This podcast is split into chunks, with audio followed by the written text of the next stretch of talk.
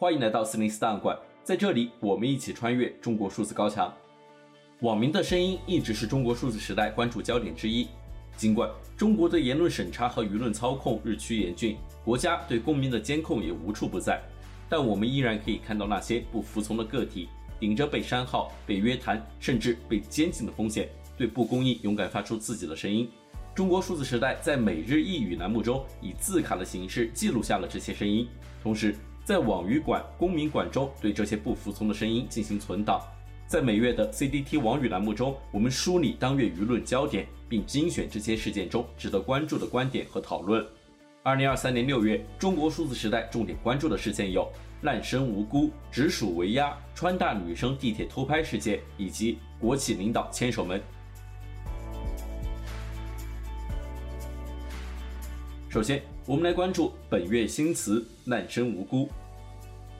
滥杀无辜对于中国人来说是再熟悉不过的词汇，指的是胡乱杀戮无罪的人。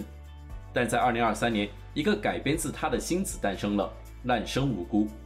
一些网友引用张爱玲的话对“滥生无辜”进行诠释：“引号，如果孩子的出生是为了继承自己的劳碌、恐慌、贫困，那么不生也是一种善良。”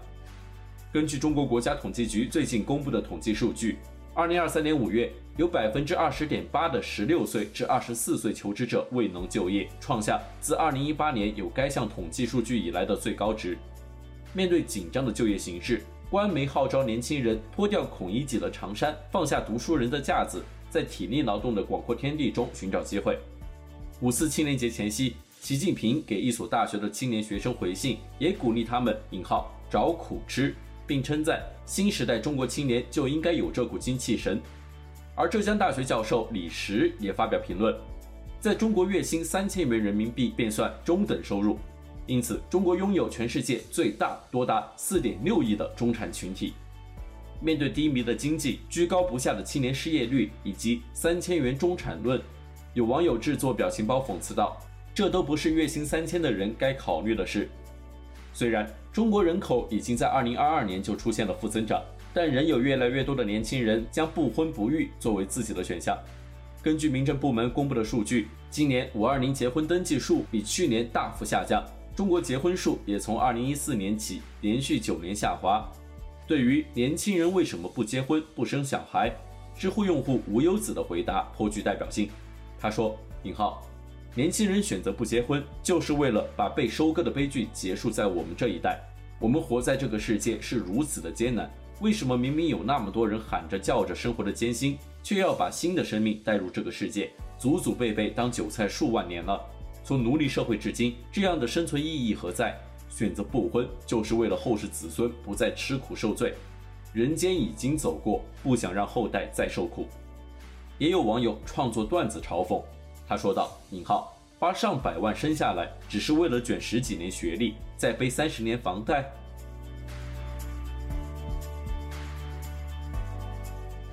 网语焦点：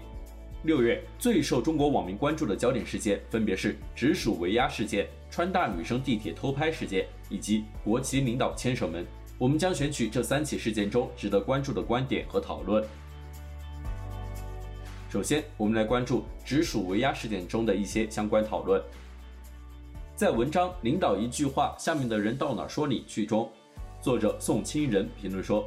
如果说鼠头鸭脖事件是一种欺骗导致的信任度下降，那么鼠鸭玩具的禁售则是明着来，影响更加严重。也许把指鹿为马演绎到极致后，他们已经再次开启了掩耳盗铃的新篇章。”在文章《直属围压最可笑与最荒凉》中，作者宋志标评论道：“直属围压风波演变到这步田地，所谓公信力的有无、多少、损毁与重建都不是问题的要害，问题的要害是发轫于不入流高校内部实力小人的欺下瞒上，如何发酵为难以抗击的系统性谎言，最后只能由多个审听单位尴尬下场擦屁股。”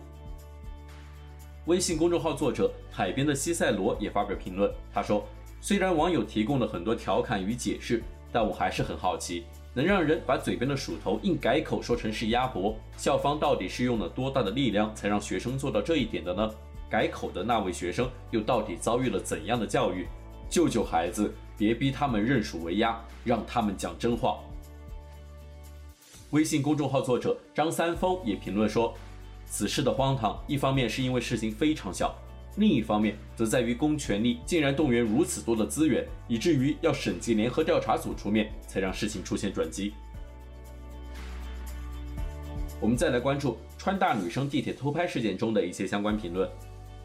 二零二三年六月，四川大学文化与新闻研究生张威于广州地铁八号线车厢中，怀疑正前方一位蹲在地上的农民工男子疑似拍摄自己，于是他打开手机进行摄像，并要求该男子打开手机相册供其检查。在检查后，他发现并没有拍摄行为。他在下车前说了一句：“小心点，不要乱拍别人”，并将自己拍摄的视频发于微博。而他的这一举动引发了广大网友的笔诛墨伐。媒体人年轻川在文章《川大女生的事件不过是祸害社会的一个小样本》中这样写道：“如果公共空间无从保护，那么每个人都会歇斯底里地进行自我保护，而无论会否伤害到别人。而在这个全民彼此伤害的过程中，权势越大，金钱越多，资源越丰富，就越不容易被伤害。所以，相互伤害最为严重的自然是底层。川大女生事件不过是这个祸害社会火药桶中的一件小事。”每一场可怕的风暴都是在这些小事中酝酿发酵，以至于宣泄出毁天灭地的巨大恶意。微信公众号作者海边的西塞罗在文章《川大该不该开除那个女生》中这样写道：“这个世界上总有那么一些人，对他们来说，不平等不是被施加的，而是一种生长在他们心底的东西。他们打出各种旗号，慷慨激昂。”不是为了反对不平等，而只是愤怒于自己不站在这种不平等的另一端，享受不平等带来的特权。作者维州这样评论：谴责个人道德败坏固然于事无补，不得诬告，不要彼此网暴，这样重申道德原则也已解决不了问题了，只是让问题更加积重难返。要跳出这个循环，我们必须着眼于那个隐蔽的结构，正视女性的安全需求和权利诉求，并建立一个解决纠纷的正式机制。否则，我们很可能将目睹这样的事件一再重复发生。广东国鼎律师事务所律师董小莹这样评论：“他说，这类案件中，女性的维权成本确实比较高，需要更全面、更有智慧的考虑问题。但他们的过激反应也需要我们去了解、去理解，这应当是公共教育的一部分。”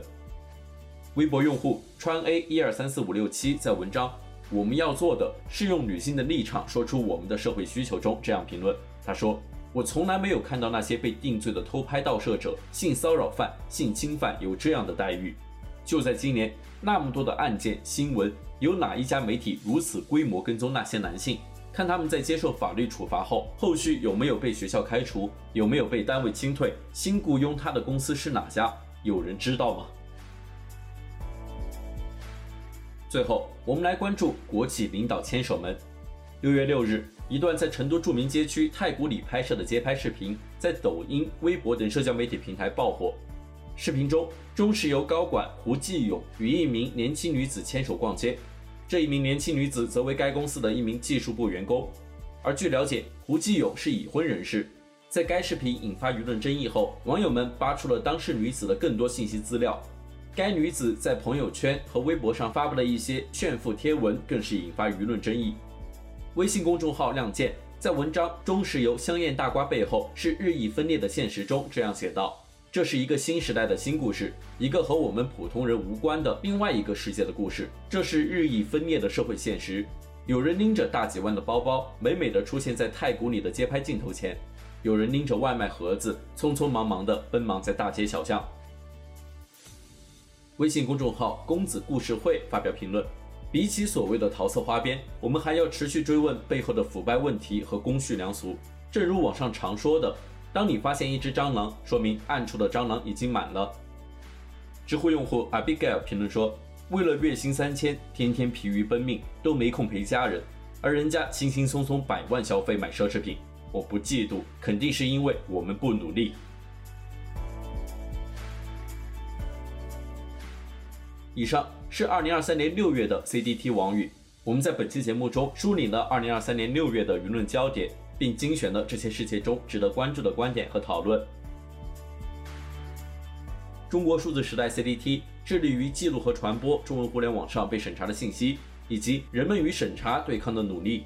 欢迎大家通过电报 Telegram 平台项目投稿，为记录和对抗中国网络审查做出你的贡献。投稿地址请见本期播客的文字简介。阅读更多内容，请访问我们的网站 cdt.media。